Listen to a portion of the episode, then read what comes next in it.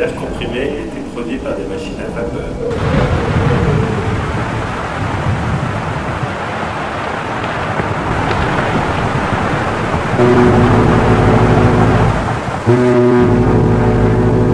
Il servait à propulser les messages postaux urbains pneumatiques et à alimenter les machines-outils pneumatiques des ateliers des environs.